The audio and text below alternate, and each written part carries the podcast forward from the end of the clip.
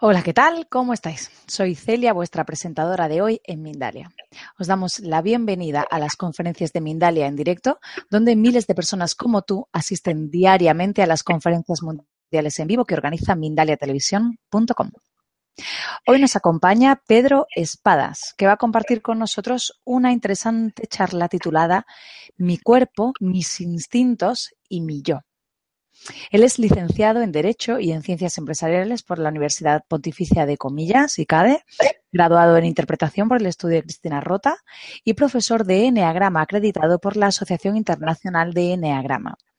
En la actualidad imparte su propio programa de formación en Enneagrama en enneagramaparaautoconciencia.com y ofrece formación específica a colectivos.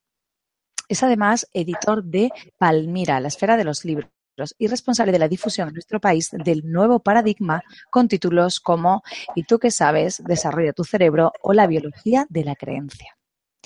Pues recordarte que en Mindalia Televisión puedes ver gratuitamente miles de conferencias, entrevistas, reportajes sobre espiritualidad, salud integrativa, conocimiento, evolución, que estamos publicando cada día vídeos nuevos sobre estas temáticas que Mindalia Televisión es un medio más de Mindalia.com, que es la primera red social de ayuda a través del pensamiento positivo, donde miles de personas están pidiendo ayuda o ayudando a otras personas a través de su pensamiento positivo. Pues damos paso ya a nuestro invitado y su charla Mi cuerpo, mis instintos y mi yo por Pedro Espadas. Hola Pedro. ¿Cómo estás? Buenas tardes Celia, buenas tardes Europa, buenas noches quienes estén de noche y buenos días quien esté de día. Feliz verano, feliz de invierno, que no sabemos, claro, tanto mundo mundial, a ver cada uno cómo dirán, y este que hace en manga corta con el frío que hace aquí, ¿no? Pues os recuerdo que desde ya podéis hacer vuestras preguntas a través del chat, poniendo al principio la palabra pregunta en grande, en mayúscula, que yo lo vea. El país desde el cual nos estáis viendo también en mayúscula y la pregunta que queráis que le hagamos. Y Pedro responderá a vuestras preguntas al final de su charla. Pues bienvenido, Pedro. Gracias por estar con nosotros y nos disponemos a escucharte.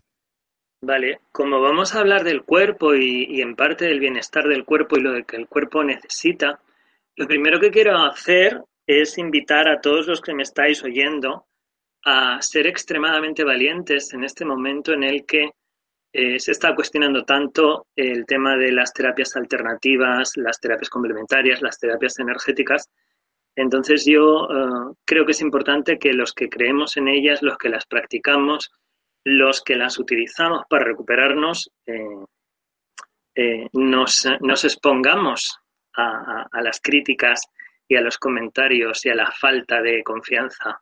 ¿no? Yo creo que tenemos que en este momento ser capaces de dar la cara por, este tipo de cosas y, y por eso me, me, interesaba comenzar así. Voy a hablar de un tema que nace, nace en el mundo del enneagrama, pero que es importante para todos nosotros, puesto que ese animal tiene instintos y nosotros tenemos que, aprender a cuidar a ese animal. Intentaré, intentaré no hablar mucho de enneagrama porque no es mi objetivo. Sin embargo, sí que voy a estar abierto a cualquier tipo de preguntas que luego queráis hacer sobre los tipos o sobre la relación de los tipos con esto que voy a hablar. Eh, aunque, insisto, todos los que sepáis algo de Enneagrama vais a poder rastrear eh, el Enneagrama hasta la médula en todo lo que yo voy a contar. Voy a hablar de mis instintos, de mi cuerpo y de mi yo. Como tres cosas diferentes, como tres fuerzas que están eh, interactuando en nosotros todo el tiempo. De un lado tenemos los instintos. Los instintos tienen que ver con la inteligencia de la naturaleza, tienen que ver con el impulso que la propia vida eh, nos da para que los seres vivos sigamos adelante, para que los seres vivos podamos funcionar, para que los individuos y la especie eh, podamos sobrevivir en el entorno en el que vivimos. Y para eso, eh, ese impulso lo que hace es que en cada momento tengamos que recuperar el equilibrio, porque el diálogo con el entorno siempre nos hace perder el equilibrio. Eh, para entender este tipo de movimientos, normalmente lo que hacemos es clasificar el mundo de los instintos en tres grandes eh, grupos, en tres grandes dominios de, aspectos instintivos. El primero de ellos, que es el que conocemos como la conservación, nos habla del el impulso que tenemos todos los seres vivos a restaurar nuestra energía, restaurar la energía de nuestro cuerpo. Bien porque hayamos gastado energía y entonces tenemos que en un entorno donde la temperatura no es adecuada y entonces tenemos que taparnos o tenemos que beber o tenemos que destaparnos, o bien porque el cuerpo también restaura su energía durmiendo. Alimentarnos, cubrirnos, dormir, esta es la parte del instinto de conservación que todos los seres vivos absolutamente manifestamos. Ahora hablaremos de qué diferencias hay cuando los manifiesta un animal irracional y cuando los manifiesta un humano o supuestamente animal racional. El segundo de los instintos tiene que ver con la supervivencia de la especie. Tiene que ver con la vinculación que todos nosotros tenemos con otros individuos de mi propia especie, con los que yo cuento o no cuento para salir, salir adelante. Y esto significa que a veces el individuo hace sacrificios por el grupo, por ejemplo, estos animales enfermos que vemos que cruzan el río para que eh, el cocodrilo se los coma a ellos y todos los animales jóvenes puedan eh, cruzar el río sin peligro. Y a veces, a veces es el grupo el que hace sacrificios por el individuo. Cuando, por ejemplo, eh, las manadas de elefantes se eh, cierran un círculo y dejan a los miembros más vulnerables, normalmente las crías, dentro. Estos son, digamos, los dos extremos, cuando, cuando la energía va a restaurarse en mí, cuando tengo que restaurar la energía en el grupo. Y en medio está lo que conocemos, eh, perdón, me he dicho que este segundo es el instinto social. En medio está lo que conocemos como instinto sexual, el instinto sexual es cuando el individuo es capaz de concentrar toda su energía en un algo que llamamos objeto del deseo, y ese objeto del deseo en realidad restablece el equilibrio entre el individuo y el grupo. ¿Por qué? Porque el instinto sexual es la energía que crea y da vida. Es tanto la energía que me enfoca en el individuo del eh, género contrario para reproducirme como la energía que tengo cuando me enfrento a otra persona de mi especie y hay una lucha de poder que puede acabar en la muerte, y también es eh, la energía del cazador, que se concentra y está acechando a su presa hasta que la consigue y se puede alimentar de ella. Estos tres instintos, estos tres impulsos, si, si vemos documentales de animales, eh, es muy fácil entender que se disparan en función de la respuesta al entorno, en función de los cambios que está habiendo en el afuera, pues el individuo hace cosas para adaptarse mejor al afuera y sobrevivir. Y nosotros que, eh, que somos seres vivos con un cuerpo, tenemos también estos impulsos. Estos impulsos que eh, además aparecen en los seres más evolucionados conectados con las emociones. De hecho, hay científicos eh, como Rupert Sheldrake, que habla de los campos morfogenéticos, que dice que inicialmente las emociones son descargas del campo de mi especie para habilitar energía y que yo me pueda poner en movimiento para satisfacer las necesidades instintivas, para restaurar el desequilibrio energético que me ha producido el diálogo con el entorno. Claro, las, las emociones van a hacer que se habilite o no se habilite la energía. Y en ese sentido podemos hablar de las grandes eh, emociones que llaman de supervivencia, las emociones básicas. La ira, el enfado, es la emoción que hace que yo entre en acción. Eh, la tristeza es la emoción que hace que yo me pare para recuperar energía. El miedo es una emoción más compleja porque me puede llevar a la lucha, al enfrentamiento, a la acción. También me puede llevar a la paralización y me puede llevar también a ponerme en movimiento para huir. Y por último, estaría la alegría, que es la emoción que yo experimento cuando mis necesidades están satisfechas.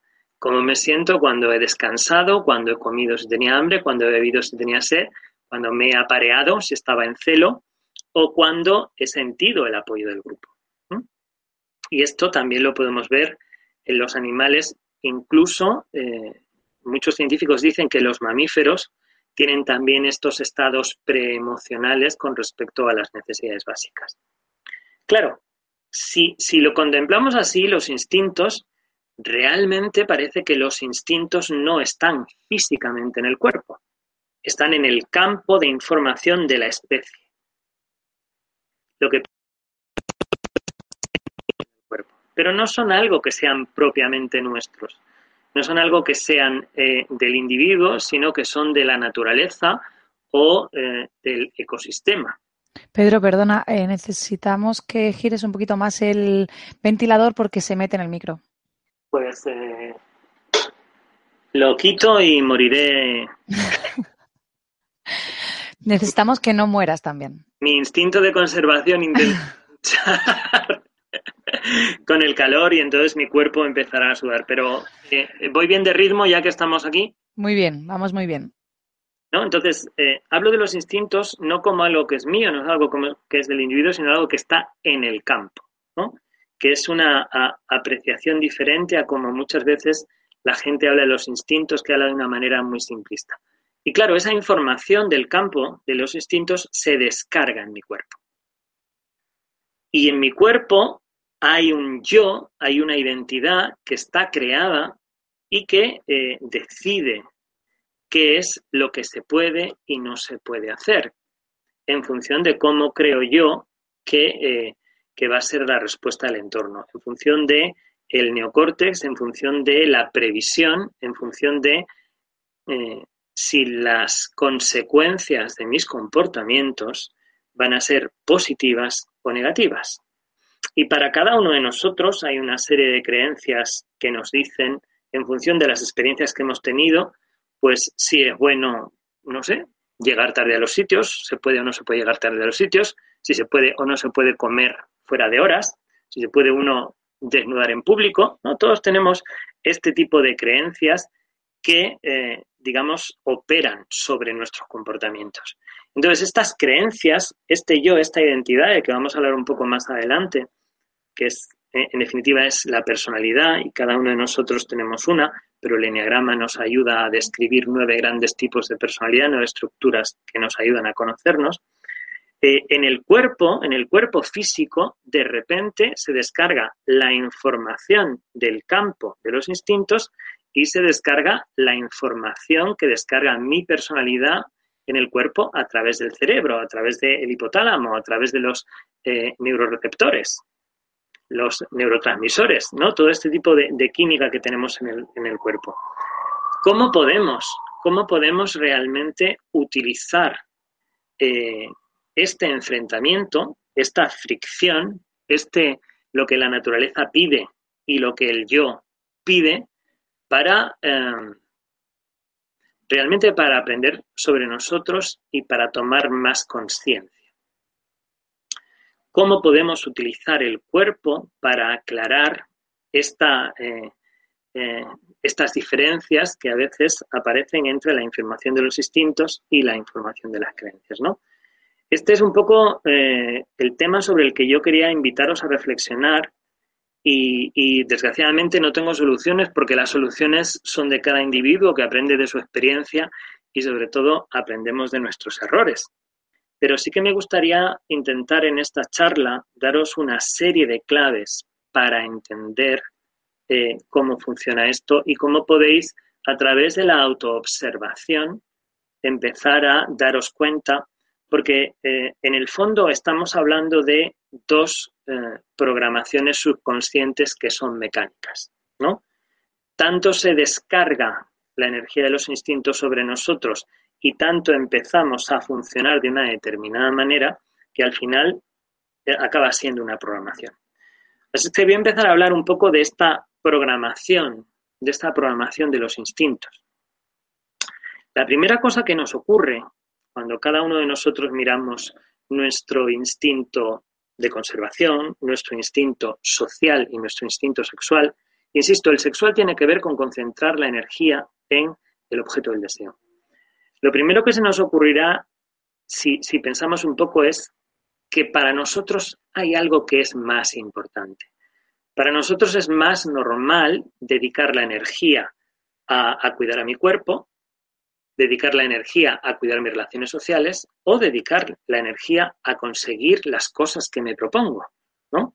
A conseguir aquellas cosas en las que yo me encesto, que yo eh, eh, soy seducido por ellas o quiero seducirlas de alguna manera, quiero conseguirlas. A primera, a primera vista, simplemente pensad, pensad a qué dedicáis vuestro tiempo, observad vuestros comportamientos, ¿no? Porque eh, cuando hablamos del instinto de conservación, que hemos hablado de que es restaurar la energía del cuerpo, y lo mezclamos con cómo el ser humano interpreta el cuidado del cuerpo, aparecen otras variables que tienen que ver con la salud, con la previsión, con darme masajes, con ir al gimnasio, pero también con tener dinero en el banco, tener un trabajo que me asegura, eh, unos ingresos que me van a proporcionar bienestar, que me van a proporcionar eh, poder comprarme ropa, poder tener un techo, ¿no? Entonces, hay personas que consideran, consideran y podemos el, típico ejercicio que a, veces, que a veces hacemos en clase es eh, haz una lista de las cinco cosas que te llevarías a una isla desierta, ¿no? Pues las personas que consideran que la conservación es lo más importante se llevarían objetos que tienen que ver con cuidar la conservación, como puede ser, por ejemplo, eh, una máquina para hacer pan, un horno, o una tienda de campaña, o un saco de dormir. ¿Ok? Sin embargo, las personas que tienen el social, eh, que consideran más importante, eh, enseguida van a querer cosas que les ayuden a relacionarse con los demás. Enseguida van a querer cosas no solo que les faciliten las necesidades con los demás, sino que además les proporcionen reconocimiento en los grupos a los que pertenecen. En el ser humano el instinto social tiene que ver con ocupar un lugar en los grupos y tiene que ver con qué estatus tengo yo dentro de la estructura de ese grupo, cuál es la jerarquía. Quienes son como yo, quienes son más que yo, quienes son menos que yo, qué espera el grupo de mí y cómo puedo satisfacerlo y qué puedo yo esperar del grupo. Entonces, claro, el que se va a una isla desierta y quiere mantener sus conexiones sociales, pues evidentemente va a querer un móvil o va a querer una antena parabólica o va a querer algo que le ayude a estar comunicado. Eh, o incluso se llevaría gente como compañeros para no, para no estar solo. Y por último, eh, las personas que consideran que es más importante el instinto eh, sexual ser humano tiene que ver con la capacidad de seducir. Pedro, perdona, se sigue, sigue interrumpiéndose la voz, con lo cual no pues es el ventilador, así que ponlo por tu propio instinto de conservación. Fantástico. Pues, pues no sé qué No sabemos lo que es, no te preocupes. ¿Sabes qué, creo que puede ser? ¿Qué? El propio ventilador del ordenador, que como hace calor, yo lo estoy, lo estoy viendo funcionar. No sé, igual si levanto un poquito el ordenador. Es que hay, un, hay unos. Cada, cada par de minutos, de repente se escucha ta, ta, ta, ta, ta, ta, ta pues no, no era el ventilador. Bueno. Ya está, bueno, pues ya está, tranquilo, estupendo. ahora. Seguimos, que pierdo yo propiamente mi hilo. Entonces, como, como os comentaba, en el ser humano el instinto sexual tiene que ver con la seducción y con la atracción. Con lo cual, las personas que tienen el instinto sexual como más importante, eh, consideran que tienen que ser atractivos. Entonces, eh, se llevarían a la isla desierta cosas para hacer dieta o cosas para poder maquillarse o cosas para poder depilarse, por ejemplo.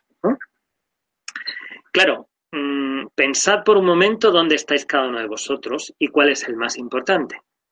Porque el problema fundamental que tiene esto es que cuando algo se convierte en más importante, hay uno que se convierte en menos importante. Por eso en el mundo del enneagrama hablamos de que tenemos un instinto dominante y tenemos un instinto ciego.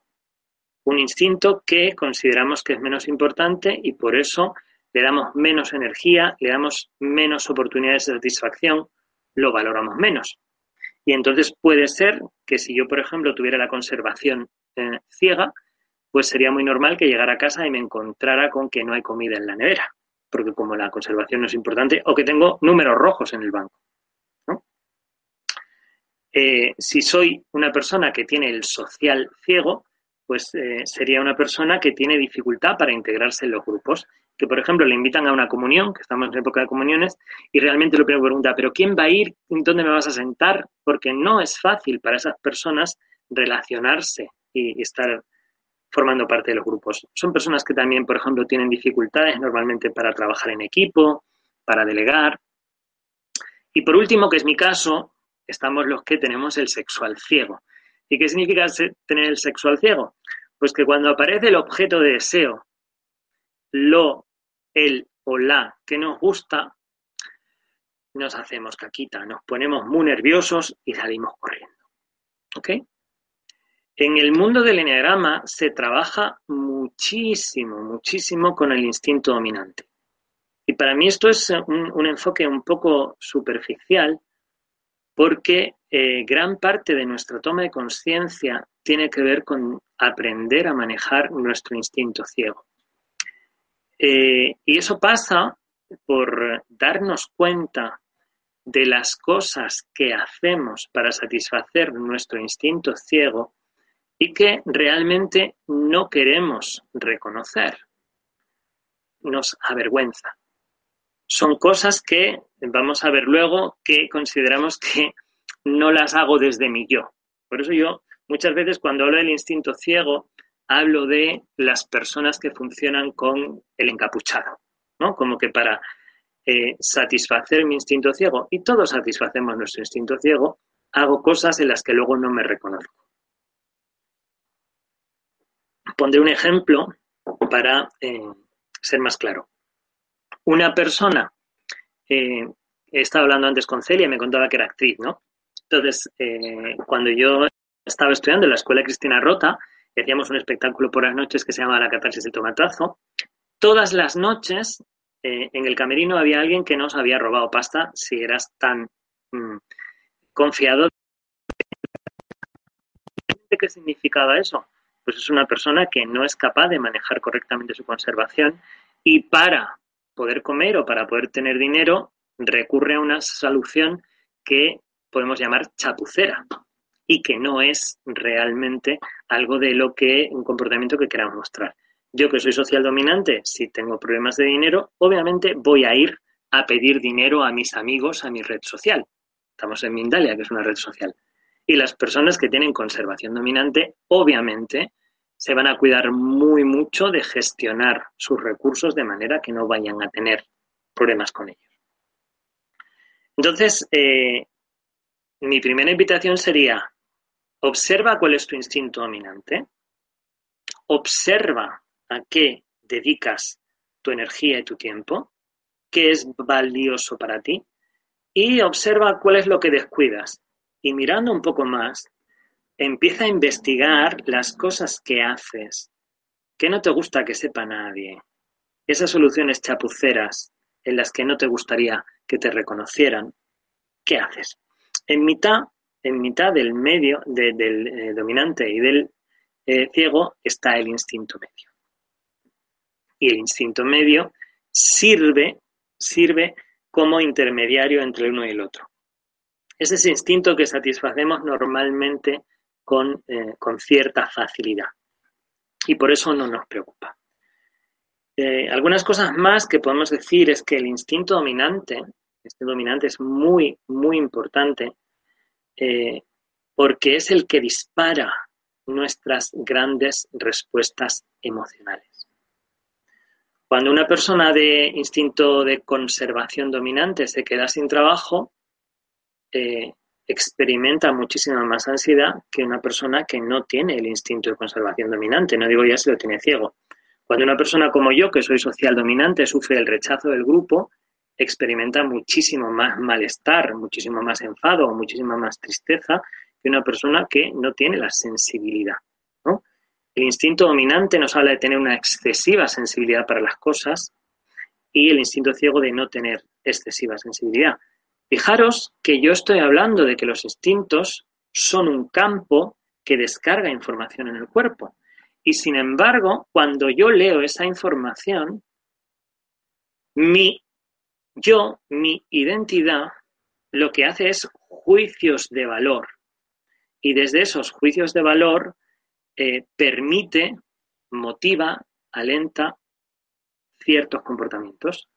Y sin embargo, reprime, prohíbe, eh, asusta con otros comportamientos. Esta es un poco la idea de lo que llamamos distorsión instintiva y que, insisto, sobre todo a los que conocéis el enneagrama eh, y habéis trabajado sobre el instinto dominante, que no os quedéis en el trabajo del instinto dominante, que por favor profundicéis en reconocer cuáles son los patrones del instinto ciego y en reconocer las soluciones chapuceras, esas que todos hacemos y que nos avergüenzan y que para que no nos avergüencen, enseguida apartamos la atención de ellos. Otra de las cosas que no está bien entendida desde mi punto de vista en el mundo del enneagrama es cómo funcionan los instintos en las relaciones, ¿no? Porque hay eh, distintos modelos.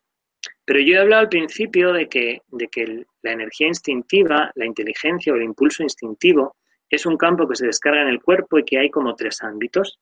Pero si hay tres ámbitos, existe el individuo, existe el grupo y existe el objeto del deseo. Con lo cual, mi distorsión instintiva puede ser diferente en mi gestión de mi cuerpo, en mi gestión de mis relaciones sociales y en la gestión de mi relación con el objeto del deseo, que es directamente, en muchos casos, mi pareja. Voy a poner un ejemplo eh, personal para que lo entendáis. Yo, en esta distorsión instintiva, soy social dominante. Quiere decirse que cuando el grupo me necesita, yo siempre estoy disponible y siempre cuento con el grupo. Mi eneatipo, mi tipo personalidad, que es el 7, va a determinar la manera en que yo hago eso. ¿Ok? Pero cuando yo hablo de mi relación con el grupo, de las necesidades del grupo, cuando yo funciono en grupo, yo no estoy preocupado de que el grupo eh, esté funcionando correctamente, que sería como el instinto social dentro de lo social. Yo estoy preocupado de conseguir que el grupo consiga las metas que se propone. Es decir, frente a las necesidades del grupo, yo tendría el instinto sexual dominante, que este es el modelo, si alguien lo conoce, de Mario Sicora. En el modelo de Mario Sicora, yo soy transmisor. Cuando yo estoy viviendo en pareja, lo que me preocupa de la pareja, de las necesidades de la pareja, no es lo social, no es lo sexual, me preocupa la supervivencia.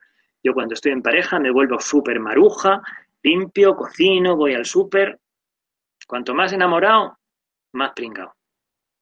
Con lo cual, eh, aunque a simple vista dijéramos, ah, Pedro es social, no. Los instintos y mirar los instintos y entender los instintos es muchísimo más complejo y lo tenemos que ver en, el ámbito individual, cuál es mi dominante y mi ciego en el ámbito individual, cuál es mi dominante y mi ciego en el ámbito social y cuál es mi dominante y mi ciego en el ámbito de lo sexual. Y esto creo que es muy importante porque hasta donde yo sé, ningún, ninguna persona del mundo del enneagrama lo ha hecho. Y, desgraciadamente no lo hemos hecho ninguno, o, yo lo estoy haciendo. Y en tiempos de Gurdjieff, Gurdjieff ya hablaba que dentro del centro instintivo había tres centros y que dentro de cada centro había subdivisiones. Es decir, no estamos hablando de una idea que sea nueva. Pero yo no puedo no puedo entender mis instintos simplemente mirándolos desde un modelo eh, monocorde. Todo, todo tiene que ser tricorde. Tres instintos, tres zonas instintivas y observar dónde estoy yo en cada momento. ¿Dónde estoy yo eh, desde el punto de vista de donde yo me reconozco?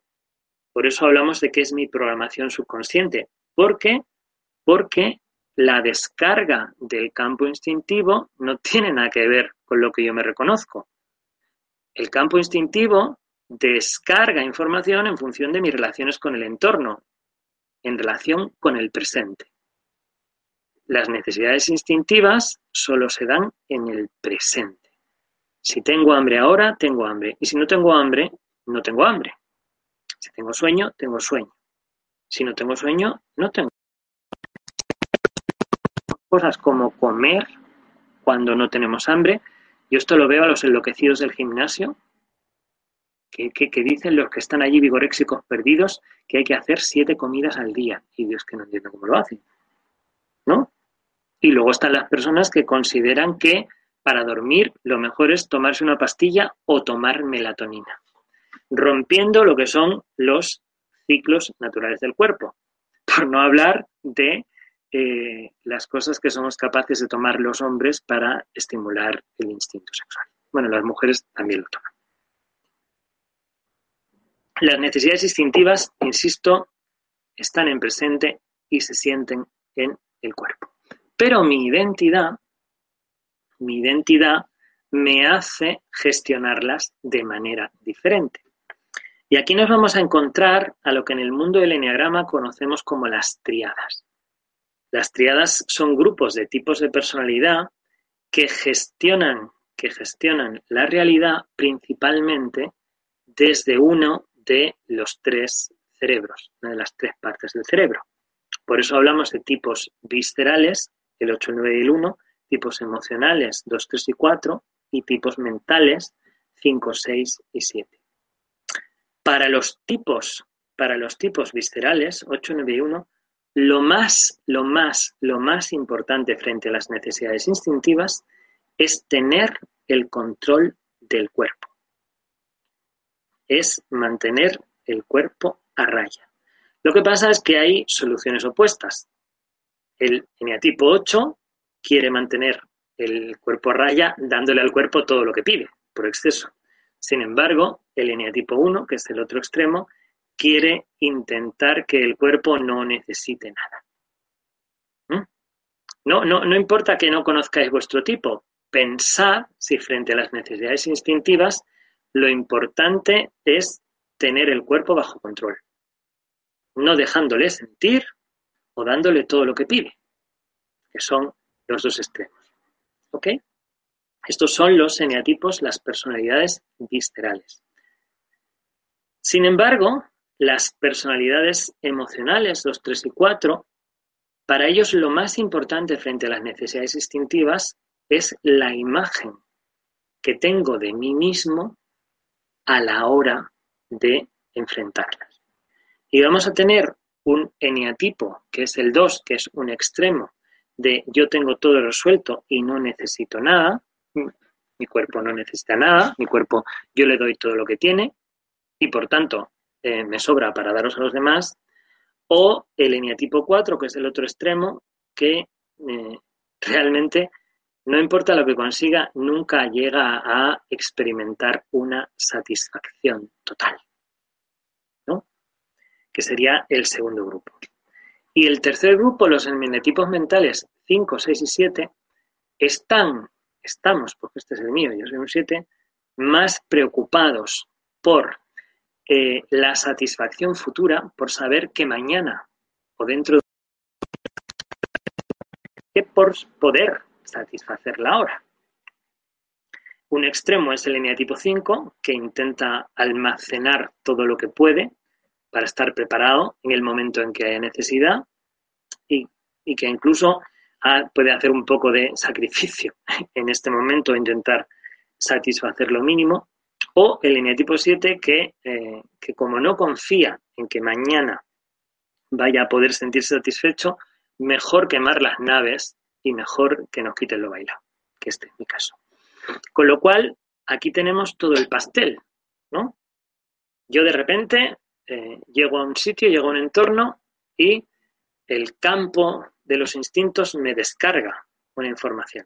Entonces yo digo, ah, algo está pasando, se activa una emoción, hay una necesidad y se habilita, porque lo bonito que tiene el cuerpo, lo bonito que tiene la naturaleza es que cada vez que hay una necesidad real, en el cuerpo se habilita la energía para satisfacerla.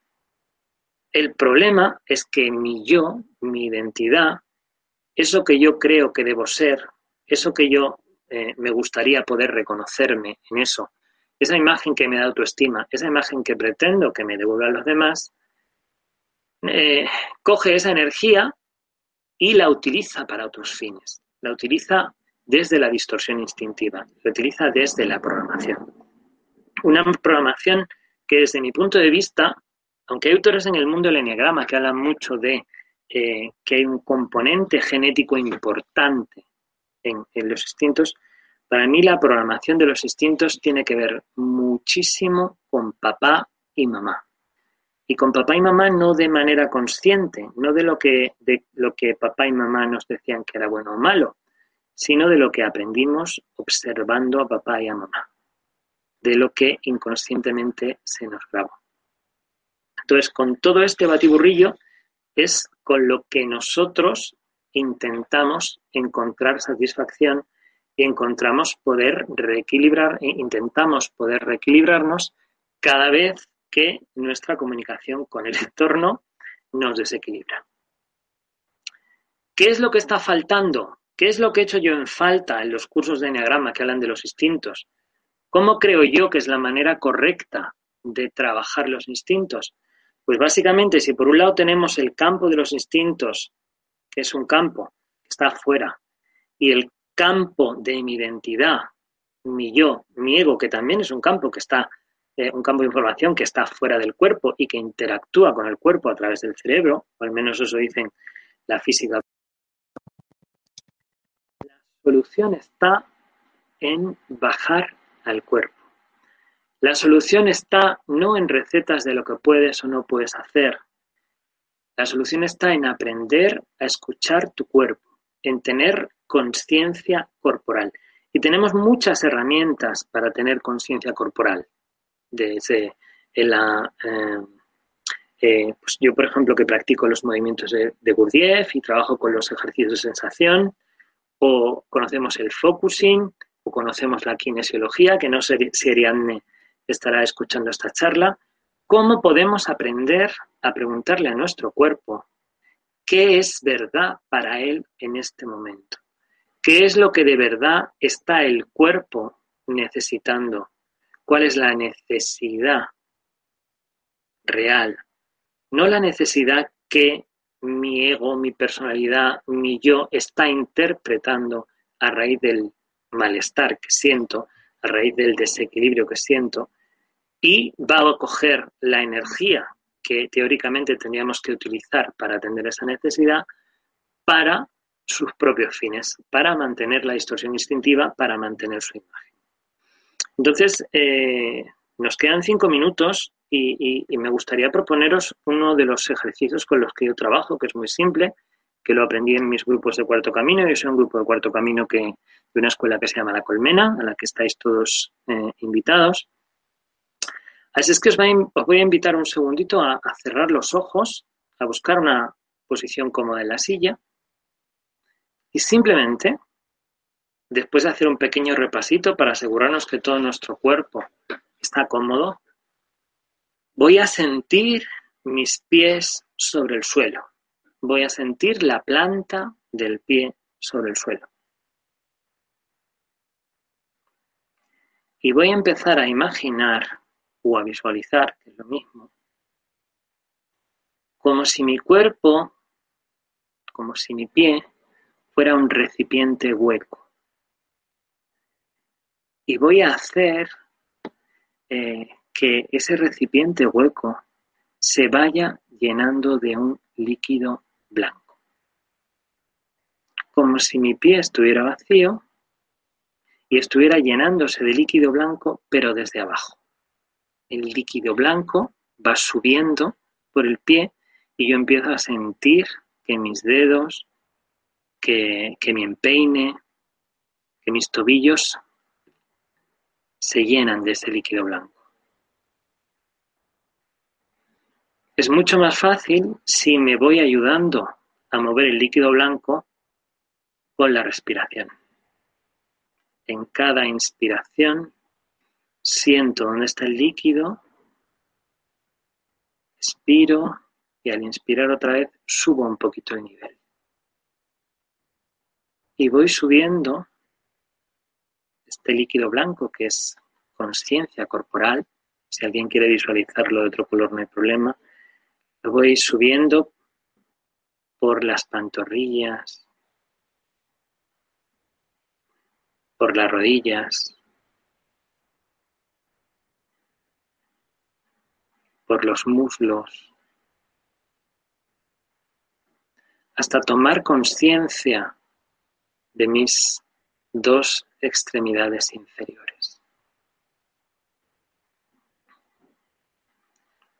Desde las caderas voy a la zona genital y voy subiendo la conciencia hacia el abdomen, hacia el pecho, hacia los hombros.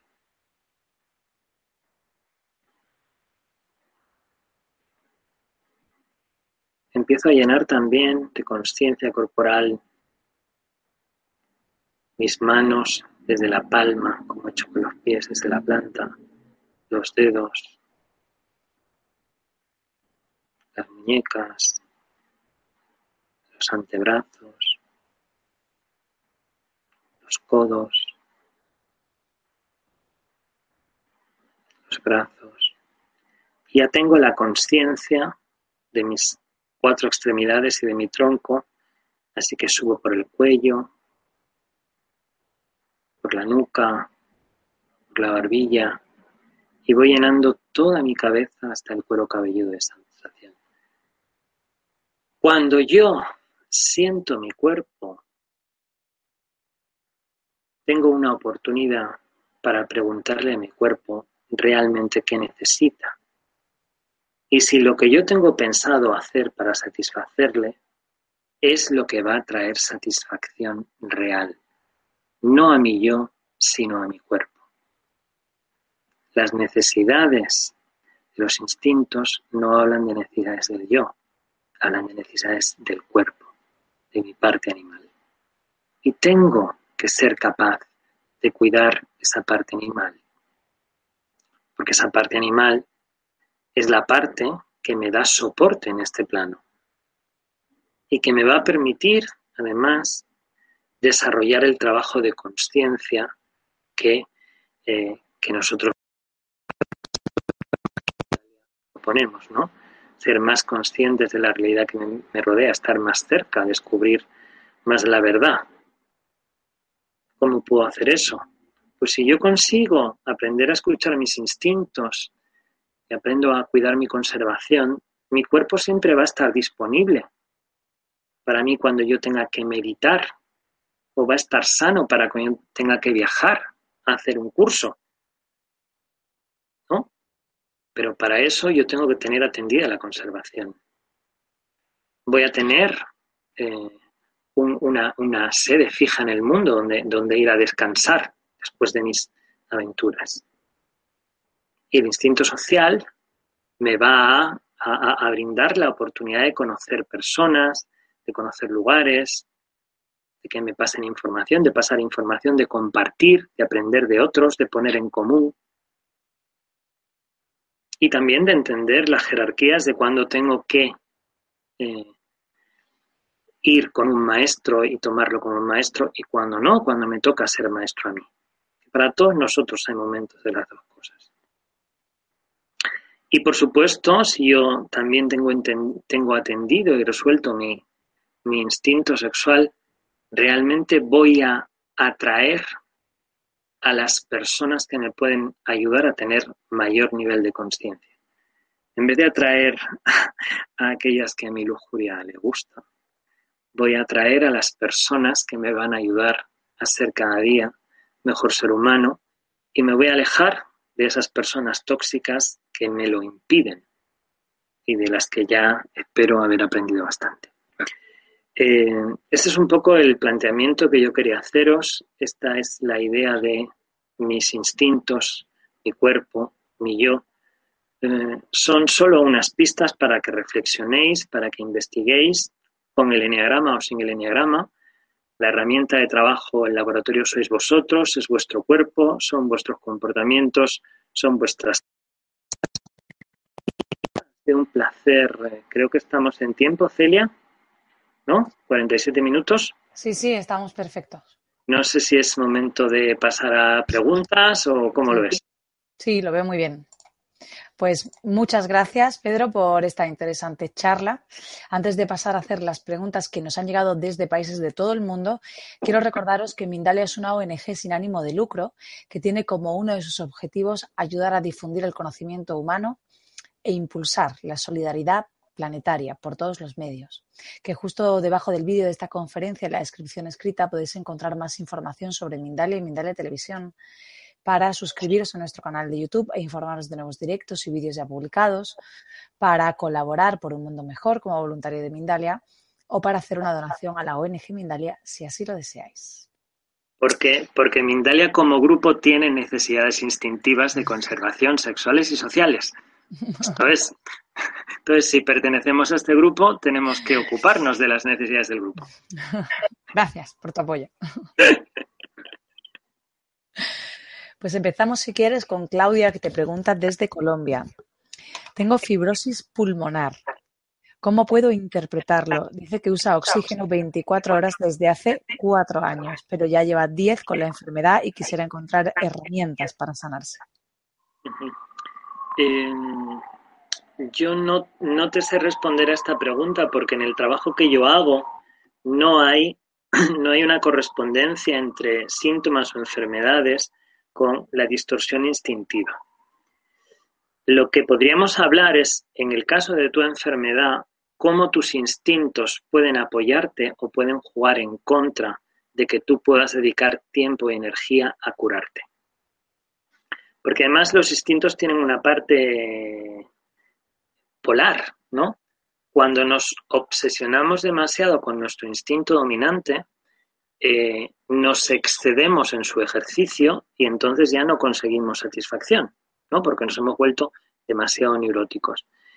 Entonces, eh, realmente yo no puedo responderte a esta pregunta. Yo te puedo invitar a, que mires tus instintos y a que descubras si, tu instinto de conservación eh, realmente te está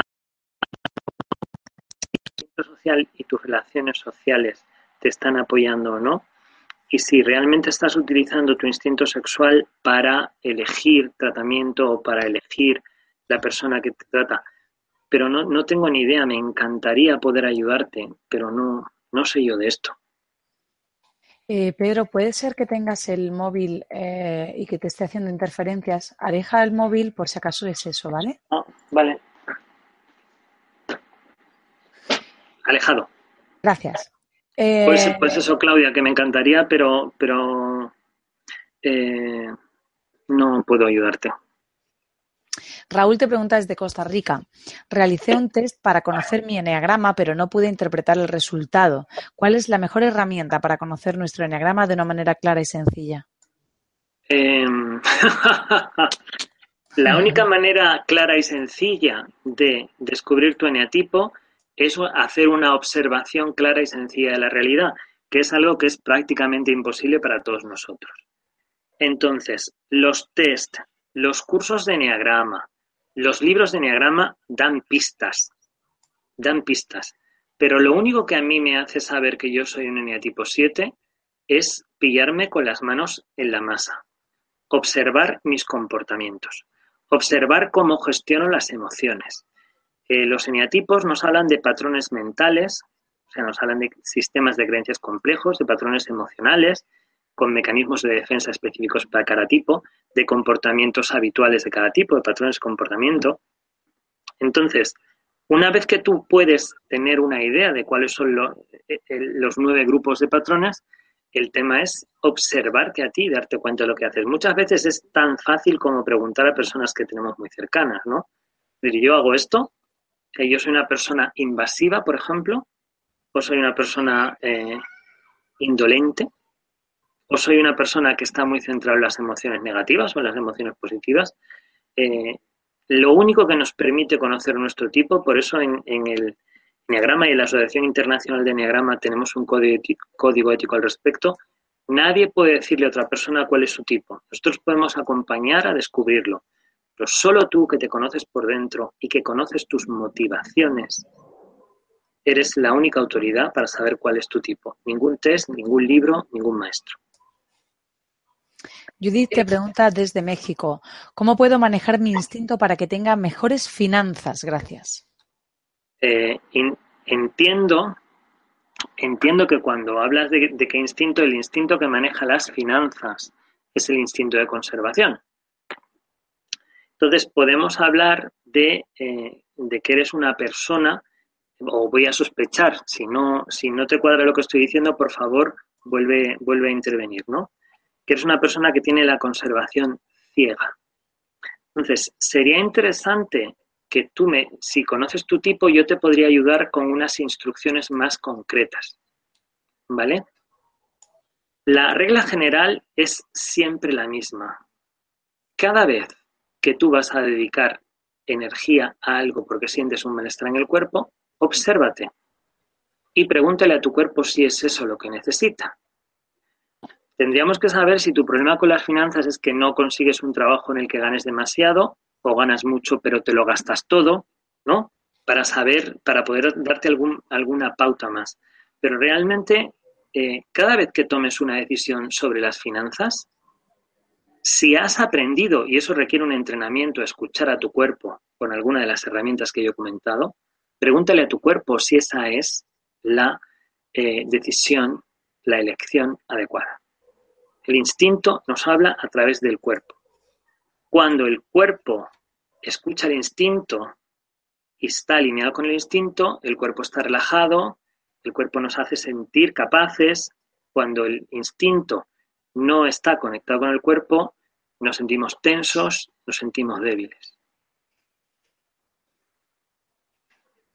Espero que te sirva. Si, si, conoces tu tipo, te puedo ayudar un poco más. Em, Amalia te pregunta desde Perú.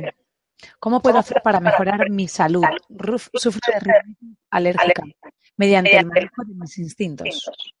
Pues, pues otra vez estamos en el tema de la conservación. ¿no? Entonces, una persona que tiene la conservación ciega tiene mucha dificultad, por ejemplo, para tomarse las medicinas a su hora, para hacer la dieta que recomienda el médico, para no tomar los alimentos que no tienen que tomar y que saben que no les sientan mal. Pero también una persona que tiene la conservación dominante se puede exceder y tomar más medicinas de las que necesita. Muchas veces los, médicos nos ofrecen eh, distintos tratamientos, ¿no? Y hay, y cada vez son más, y hemos hablado, he hablado al principio de las terapias alternativas, ¿no? Muchas veces la solución pasa por hacer un poco de ejercicio o por ir a respirar aire libre a algún sitio, pero es más fácil, ¿no? Esto que hablamos tantas veces de la diferencia entre atender el síntoma y atender la raíz del problema. Entonces yo justo te diría que usaras tu cuerpo para preguntarle si lo que estás haciendo lo estás haciendo por el síntoma o por la raíz. ¿Y qué necesita la raíz de, tu enfermedad? ¿Dónde está el desequilibrio real? Porque muchas veces somos capaces de, teniendo el instinto de conservación dominante, como mi mamá, atiborrarse de pastillas. Y sin embargo, mucha, muchos de, de, los síntomas que tiene mi madre, de todos los que tiene, que es una persona mayor, no nacen de otro sitio pastillas al día. Pero chico, hacer meditación y relajarse, no. Entonces muchas veces necesitamos también eso y aprender a gestionar mejor nuestras emociones. Este tipo de cosas son tan importantes en los procesos de salud como las medicinas. Eh, me, me encantaría tener soluciones para los que estáis preguntando por problemas de salud, pero realmente de lo que yo estoy hablando hoy es de tomar conciencia de nuestros comportamientos y del precio que pagamos por ellos para aprender a comportarnos de otra manera. Entonces, todas las soluciones tienen que ver con que os observéis. Yo no tengo recetas. Cada uno de vosotros tenéis que encontrar vuestras propias recetas. Yo solo os doy pistas para por dónde observar. Una vez que observáis el problema, lo que hacéis o no hacéis, lo que hacéis demasiado mucho o demasiado poco, ahí es donde vamos a poder trabajar, pero estáis vosotros en vuestro entorno. No, no, me encantaría dar soluciones, pero el enneagrama no va de hacer milagros, el enneagrama va de traer conciencia. Y con la conciencia uno ve claro. Eh, Judith, que antes eh, le has respondido una pregunta, te responde que gana mucho, pero se lo gasta todo. Ajá. Entonces, claro, tendríamos que ver si eh, cuál es el motivo para gastar tanto. ¿Es un motivo de imagen? ¿Quiere ser vista de determinada manera? ¿No? Entonces estaría el, instinto sexual. Gasta mucho en ropa, gasta mucho en ser atractiva, gasta mucho en tratamientos de belleza, gasta mucho en gimnasio, gasta mucho... O, puede tener que ver con el instinto social. Quiere demostrar que es alguien en la sociedad. Y entonces eh, se cubre de todos los objetos que socialmente nos hacen sentirnos importantes, como ir a determinados restaurantes, tener determinado coche, lucir determinadas joyas, ¿no? Eh, el estatus.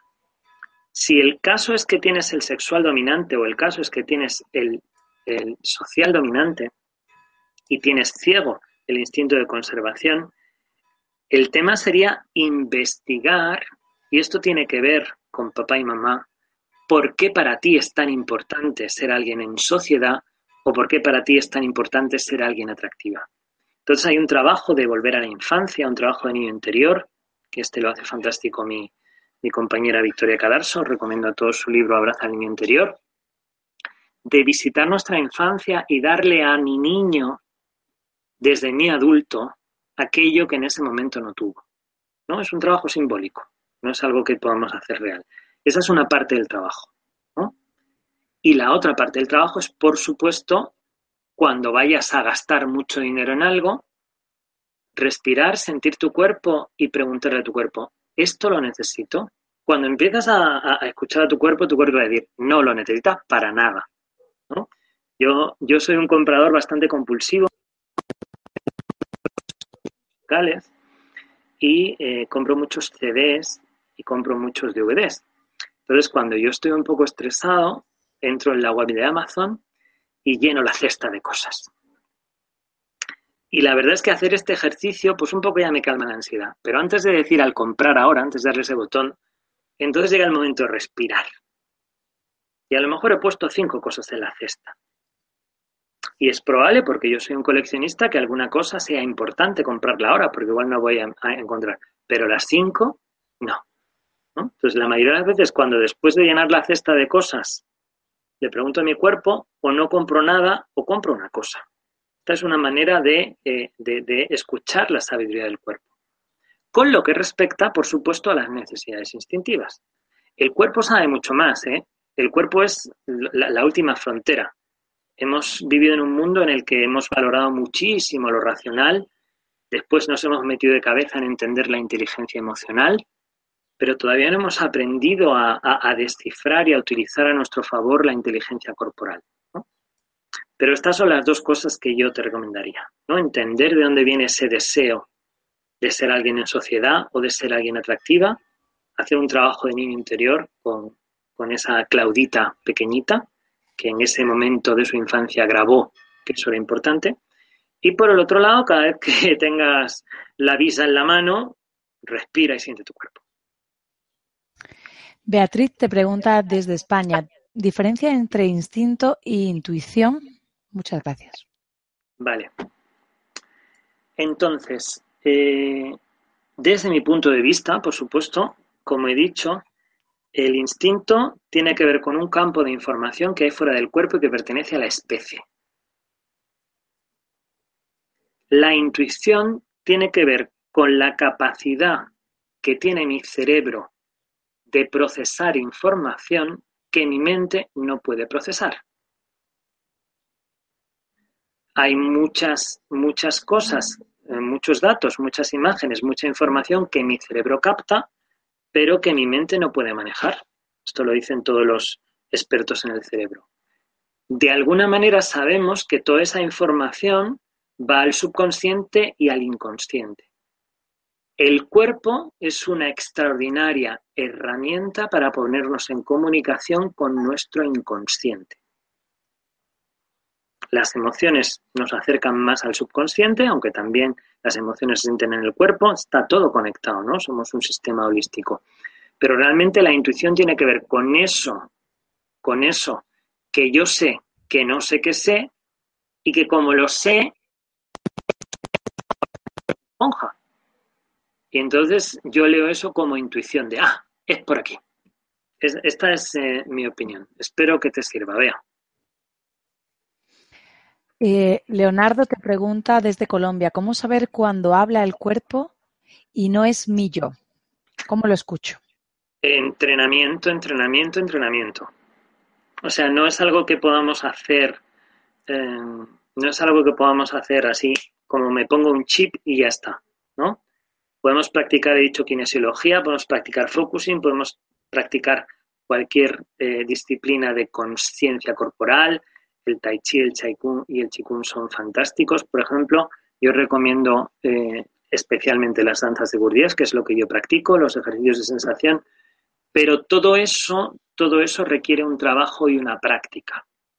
Y requiere una disciplina, porque tomar presencia en el cuerpo eh, requiere un proceso. No es algo que yo vaya a tener nunca de manera inmediata. Con lo cual, yo siempre que tengo una decisión importante que tomar, dedico un espacio y un tiempo a escuchar mi cuerpo. No espero que mi cuerpo me responda en un minuto.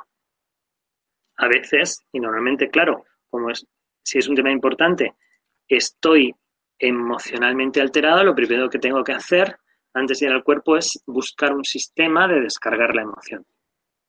Me puedo hacer una expresión artística, o me puedo tapear, o puedo uh, alguna de las herramientas de descarga de, emociones. Y después me pongo a respirar y sentir el cuerpo. Obviamente el entrenamiento facilita este proceso, pero el proceso siempre es necesario. El cuerpo no es, eh, no es una, un sino. Y, y, cuidado porque hay algunos eneatipos, los viscerales, que confían demasiado en el cuerpo y que creen que el cuerpo les habla cuando les habla muy rápido. Los ocho, los nueve y los unos no les habla el cuerpo cuando habla tan rápido, habla el ego. Son los eneatipos que tienen más dificultad, más dificultad para escuchar su cuerpo, aunque aparentemente consideran que están más conectados con él. Eh, Pedro, hay personas que me están comentando que se sienten perdidas con la información.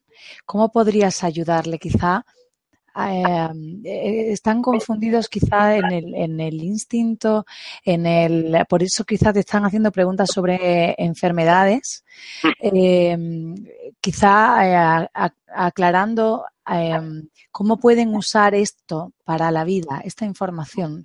Sé que es difícil y sé que estás intentando sintetizar una, una materia muy extensa. Te lo, pero mm, te lo, te lo, te lo transmito, te transmito las inquietudes. Vale. Eh, yo no puedo, no puedo más, para ser claro y, e intentar ser útil, no puedo más que hablar en primera persona. ¿Vale? A ver si os sirve. Eh, yo he sido una persona, yo tengo el instinto social dominante y el instinto sexual ciego. He sido una persona que durante muchos años ha puesto sus grupos de amigos y las necesidades de los amigos por, por encima de las mías he tenido muchísima dificultad para, eh, para conseguir las cosas que a mí me estimulaban. Yo conseguía cosas para que estimulaban a todos, que estimulaban al grupo, pero no las mías. Esta es, esta es la experiencia que yo tengo de tener el instinto sexual ciego. Y, y lo primero fue un gran shock y fue un, un impacto emocional de sentir mucha lástima y mucho enfado conmigo mismo y de no querer creer que, que a mí lo que yo deseaba, más que impulsarme, me daba miedo. Y, en todos los sentidos de mi vida, en el sentido de conseguir una pareja, en el sentido de conseguir un puesto de trabajo, en el sentido de eh, hacer un viaje, ¿no? De alguna manera, las cosas que yo deseaba me, me paralizaban y no conseguía juntar la energía necesaria para ir a conseguirlas, ¿no? Sin embargo, cuando mis amigos necesitaban algo o, mis padres, o qué sé yo, la universidad, la asociación, el grupo de teatro, me volcaba y todo era energía, ¿no? Entonces, puñeta, eh, qué paradoja, ¿no? Y, lo único que me sirvió, lo primero fue eh, observarme y ser honesto conmigo mismo y conectar con que en un área de mi vida había una profunda, profunda insatisfacción En mi caso, el área del instinto sexual. En el caso de otras personas puede ser la conservación y en el caso de otras personas puede ser lo social. Sabiendo que todo ser humano integrado tiene derecho a la satisfacción en las tres áreas instintivas. Entonces, el primer paso es reconocer en qué yo estoy satisfecho. Muy probablemente me he cargado de argumentaciones para decir que eso no es importante. Tengo que comerme esas argumentaciones. Tengo que ser honesto y decir, aquí no has sido nunca capaz de resolver. Aquí has sido cobarde y cuando has resuelto, has resuelto de manera chapucera.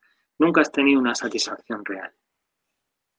Y entonces uno empieza a, eh, poquito a poco, poquito a poco, empieza, yo trabajo mucho con el método de Joe Dispensa, con el desarrollo de tu cerebro, que fue uno de los primeros libros que publicamos en Palmira, ¿no?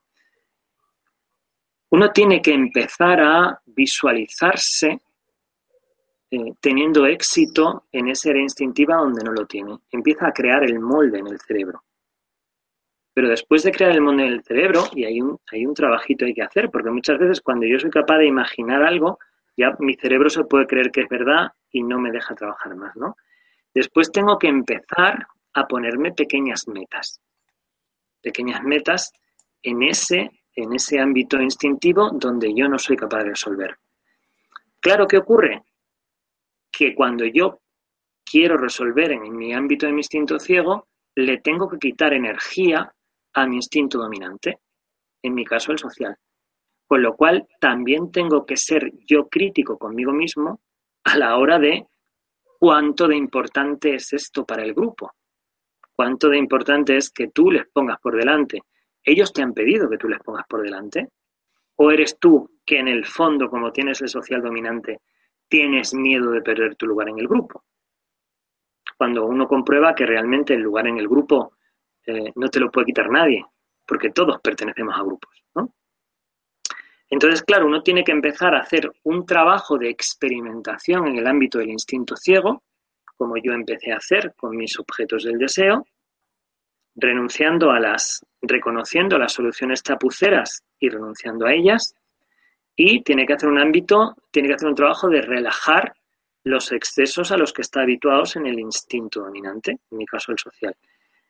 Y yo creo que esta es la, la única manera que tenemos para poder hacer el trabajo de reequilibrar los instintos.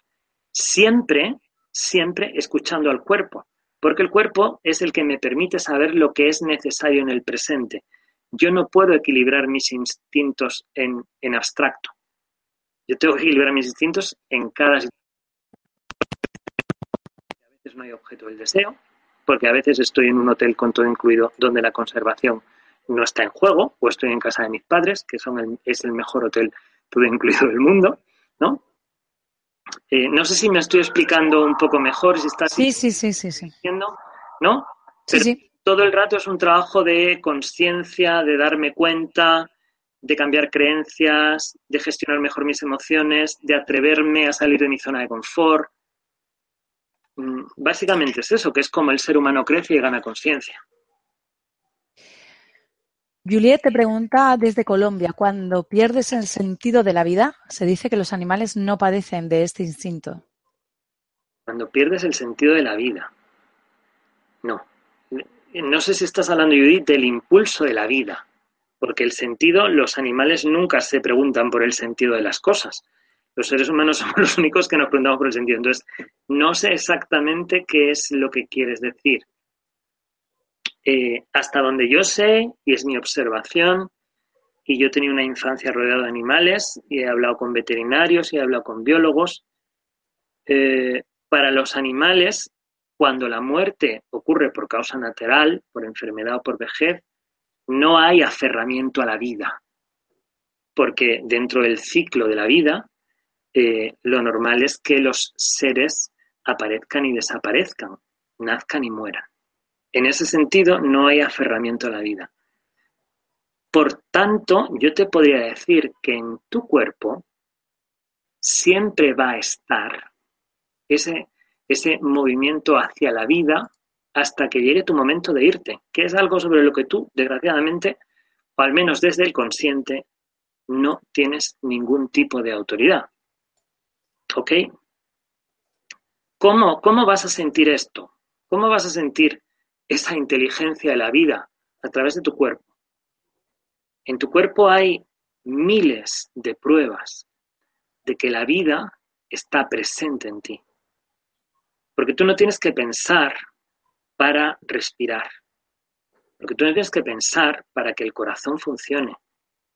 Porque tú no tienes que pensar nada para que cada vez que comas tu aparato digestivo lleve los alimentos desde la boca hasta el ano. No tenemos que pensar en nada de eso. Tú no tienes que pensar eh, que la sangre llegue a los dedos de la mano cuando hace más frío. Todo eso es la inteligencia de la vida manifestándose en tu cuerpo.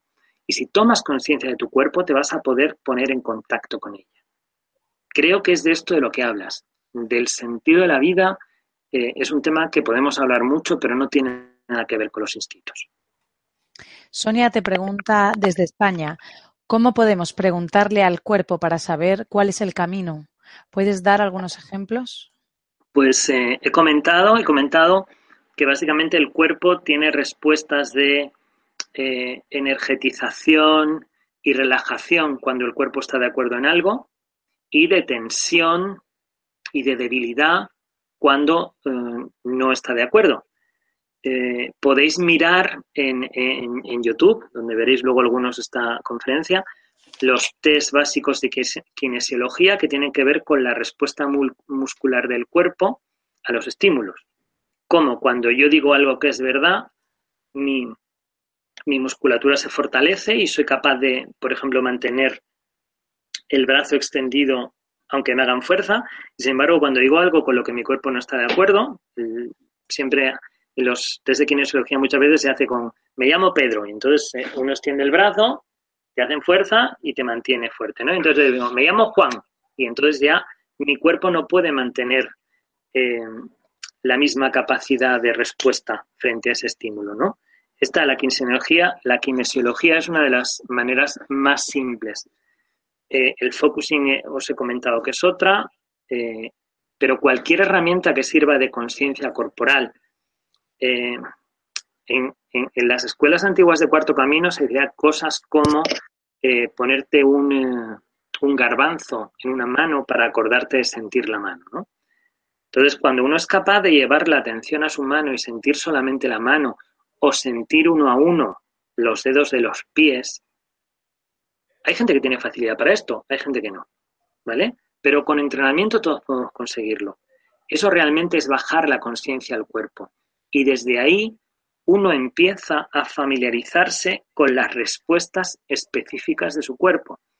Insisto, las hay de vigorización, de, cuando el cuerpo está de acuerdo, que se relaja y está potente, y las hay de eh, debilidad, las hay de tensión.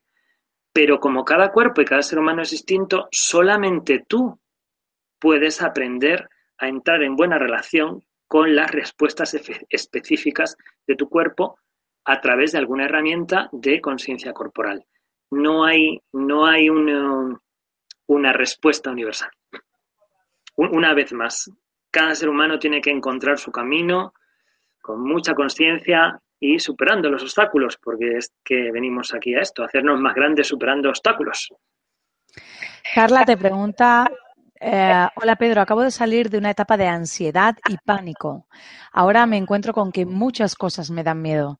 ¿Qué clase de información me está dando mi cuerpo a través del miedo? Eh, estamos partiendo de la base de que el miedo viene del cuerpo. Y probablemente no sea así. El miedo se siente en el cuerpo. El miedo solamente viene del cuerpo cuando el cuerpo registra en el entorno una amenaza real. Es decir, si yo, cuando salga por la puerta de mi casa, me encuentro que se ha escapado un león del circo, y no es que a mí me guste que haya animales en los circos, dicho sea de paso, pues obviamente mi cuerpo va a tener una respuesta de miedo a eso. Y esa respuesta de miedo, como comentaba antes, va a hacer que luche, que huya o que me quede congelado, ¿vale? El problema de las emociones es que se sienten en el cuerpo, pero eso no significa que vengan del cuerpo. Lo que necesitas investigar es de dónde vienen esos miedos. Es decir, eh, hacerte muchas veces la pregunta, ¿qué es lo peor que puede pasar? ¿Vale? Cuando te hagas esta pregunta, y me estoy saliendo del tema de los distintos, pero bueno, churras con merinas, todos ovejas. Eh, cuando te hagas esta pregunta, probablemente te aparezcan muchas cosas que son verdad. Yo no voy a intentar que tú eh, te cargues, pero sí que te preguntes qué otra cosa también es verdad. Porque hay muchas veces que si nos centramos en lo negativo dejamos de ver lo positivo por mucho que esté. ¿Ok? Y es verdad que yo me puedo enfermar, pero también es verdad que a lo mejor tengo un seguro médico. O no lo tengo, pero me lo puedo hacer. Es verdad que yo estoy envejeciendo y probablemente haya perdido algún tipo de capacidad. Ahora, a ver, estoy guapo. Pues muchas veces para currar en el ordenador me tengo que poner las gafas, ¿vale? Pero también es verdad que con la edad he ganado muchísimas cosas. Con la edad eh, he aprendido a no perder el tiempo pensando en tonterías. ¿No? Entonces, cada cosa que te dé miedo puede ser verdad, pero ¿qué otra cosa también es verdad? Que hace que ese miedo sea relativo, que hace que ese miedo tenga solución. ¿Vale? No es un miedo que venga del cuerpo, es un miedo que viene de tu cabeza. Si yo conociera tu eneatipo, tú conoces tu eneatipo, dímelo y podemos hablar más en concreto sobre los miedos de cada uno de los tipos. Pero eh, el único miedo que viene del cuerpo es el miedo que tiene que ver con una amenaza real para mi vida. Porque hay un depredador, porque hay eh, una catástrofe o porque hay alguien con el que compito para conseguir al macho, a la hembra o a la presa. Estos son los únicos miedos reales que vienen del cuerpo. Bueno, y el otro miedo que puede venir es saber que el grupo me ha abandonado, saber que no tengo un grupo de apoyo alrededor. Estos son los únicos miedos que yo te puedo relacionar con los instintos. Pero aún así, vienen de la interpretación que hace el yo de la realidad. Porque salvo que haya un león o un terremoto, no tiene que ver con la descarga de información de los campos de los instintos. Eh, Robson te pregunta, Robson Lima te pregunta desde Brasil, ¿hay alguna relación entre la teoría de, entre tu teoría y la teoría del cerebro triuno de MacLean? La teoría del, cerebro triuno de MacLean, eh, si nosotros miramos el modelo de Paul MacLean, los instintos estarían en el eh, cerebro reptiliano. ¿Ok? La pregunta es, ¿en el cerebro reptiliano está el impulso y probablemente hay una parte de información genética de lo que la especie ha aprendido durante generaciones y generaciones que ya viene preinstalada. Pero el programa, el programa eh, en el que yo distorsiono los instintos por lo que yo observo que papá y mamá hacen, se graba en el cerebro reptiliano desde mi punto de vista y desde mi observación y, Claudio Naranjo es una de las personas que mantiene también esta opinión, de los 0 a los 3 años, cuando todavía no tengo capacidad de análisis. Por eso sacamos conclusiones tan peregrinas sobre los instintos y por eso los distorsionamos. Eh, sin embargo, eh, y aunque yo trabajo mucho con el cerebro triuno de Paul MacLean, porque tiene que ver con los tres centros tradicionales de la, de la, de la enseñanza del enneagrama, realmente la neurociencia ahora mismo está hablando del cerebro interconectado y que no es tan importante qué cerebro está activo, sino que cada qué zona de cada cerebro está interactuando con cada zona de cada cerebro. Por eso, si os dais cuenta, en cualquiera de las respuestas que yo intento dar, está el yo, están las emociones y está el cuerpo. ¿Eh? Porque en cada uno de nuestros comportamientos están los tres cerebros interactuando, interconectados, y nunca, nunca, nunca estamos funcionando únicamente desde uno de los tres cerebros. Em, eh, Laura te pregunta desde Uruguay. Me doy cuenta de que me paso la vida preocupada por el futuro económico. ¿Cómo puedo equilibrar mi instinto sexual? pues como, como te he dicho, eh, el instinto sexual tiene un problema que es el problema del rechazo. A ninguno de nosotros nos gusta sentirnos rechazados por el objeto del deseo. Entonces, si yo, por ejemplo, eh, podemos hablar de conseguir una pareja, una persona que entre un bar y me gusta, o conseguir un puesto de trabajo, ¿no? Como dos objetos del deseo.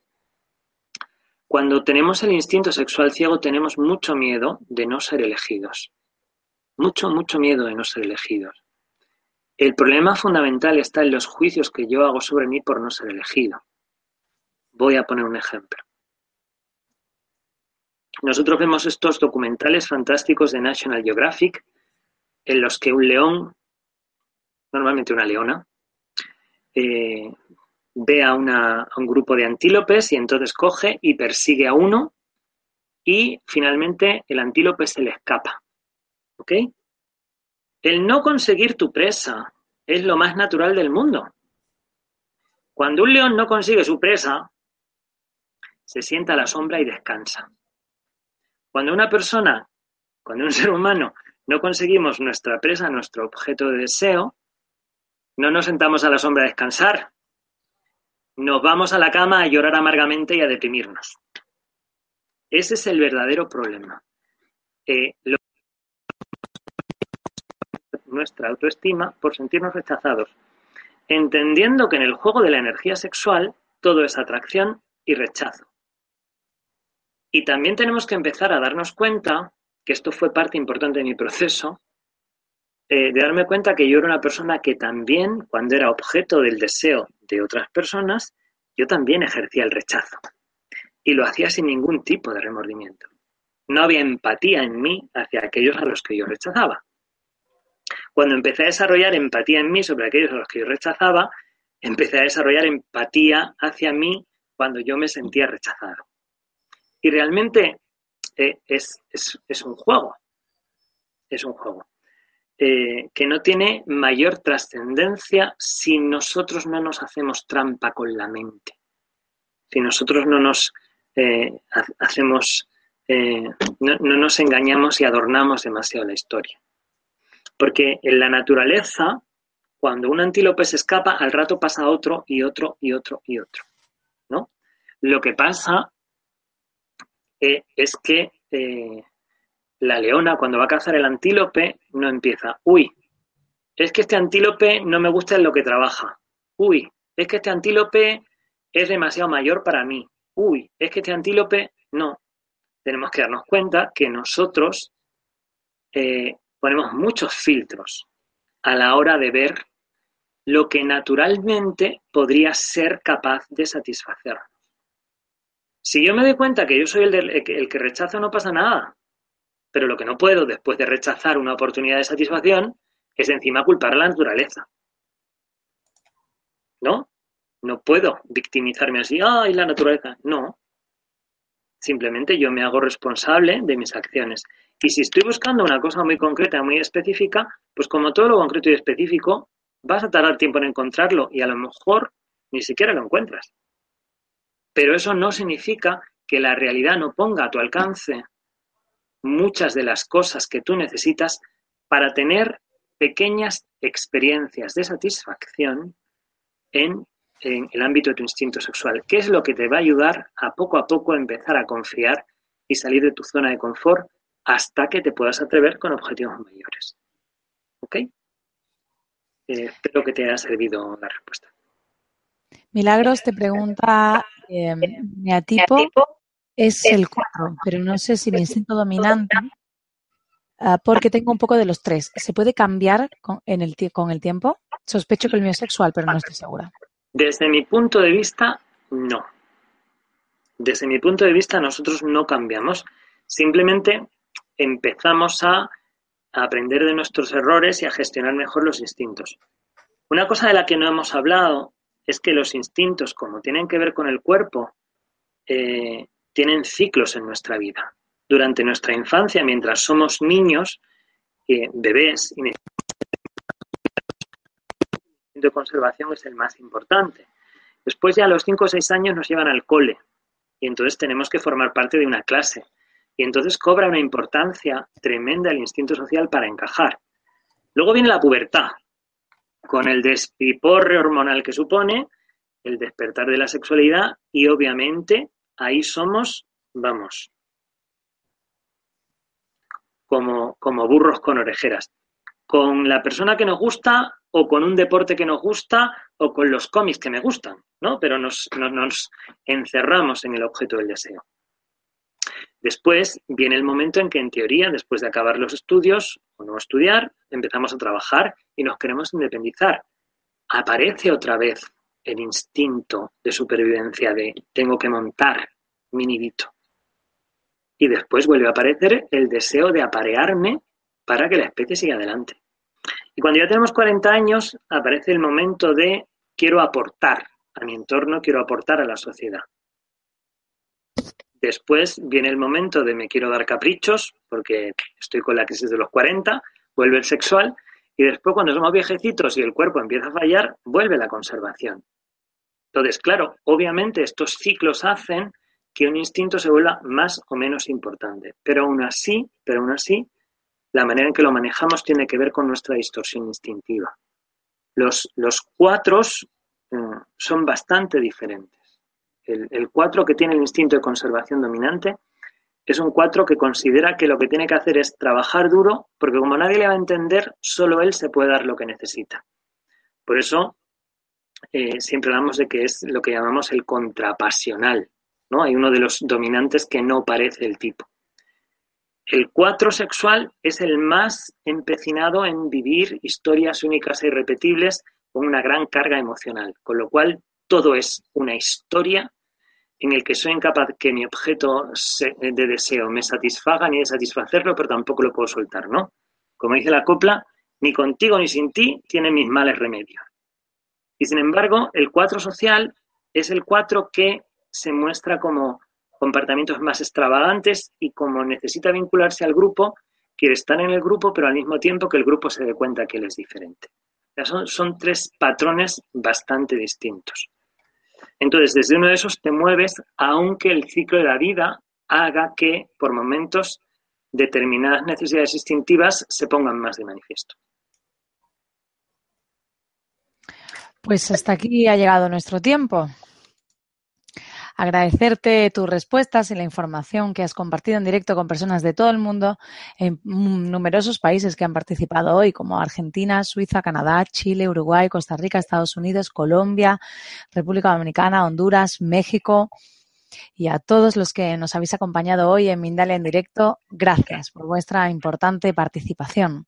Esta conferencia os recuerdo que podéis verla de nuevo grabada en mindaliatelevisión.com para repasar conceptos, para compartirla en vuestras redes sociales y además eh, de que podéis encontrar toda la programación de las próximas conferencias. Pues dejamos estos últimos instantes para ti, para que te despidas, Pedro, para que digas algo que te haya quedado en el tintero, para que digan cómo pueden contactar contigo o para que des alguna referencia bibliográfica que también nos pues, han pedido. Pues a ver, eh, referencia bibliográfica sobre los distintos. Yo estoy escribiendo un libro ahora sobre un proceso de coaching que se llama Neuroenneagram Coaching y prometo que cuando lo acabe, con mi compañera Victoria Cadarso, me pongo a escribir de los distintos. Pero muchas de las cosas que yo digo no están en ningún sitio. Solo de momento se pueden aprender en mis cursos. Pero, insisto, tenéis la información suficiente para observaros que, de verdad que como uno aprende es de sus meteduras de pata. En mi web, que es www.enneagrama para autoconsciencia, conciencia con, con ese sin ningún punto más, punto com, me podéis contactar. Me podéis contactar en Facebook, Pedro Espadas. Y con una red social yo es que no quiero más, porque soy social y eso tiene mucho peligro. Entonces, muchas gracias a todos, espero que os haya sido útil. Eh, contactarme si necesitáis algo. Lamento no poder haber ayudado mucho en los, en los problemas de salud, me encantaría. Y simplemente, aunque no sabemos si es invierno, verano o la hora que es, para todos, buen fin de semana, que para todos es viernes, eso sí. Pues antes de terminar, recordaros que en mindaliatelevisión.com, debajo de este y otros vídeos, en la descripción escrita, podéis encontrar más información sobre Mindalia y Mindalia Televisión para suscribiros a nuestro canal de YouTube, para haceros voluntarios de Mindalia o para hacer una donación a la ONG Mindalia, si así lo deseáis. Pues de nuevo a todos, muchas gracias y en especial a ti, Pedro. Mi placer y mi privilegio. Nos vemos en la próxima conferencia de Mindalia en directo. Un abrazo. Un abrazo.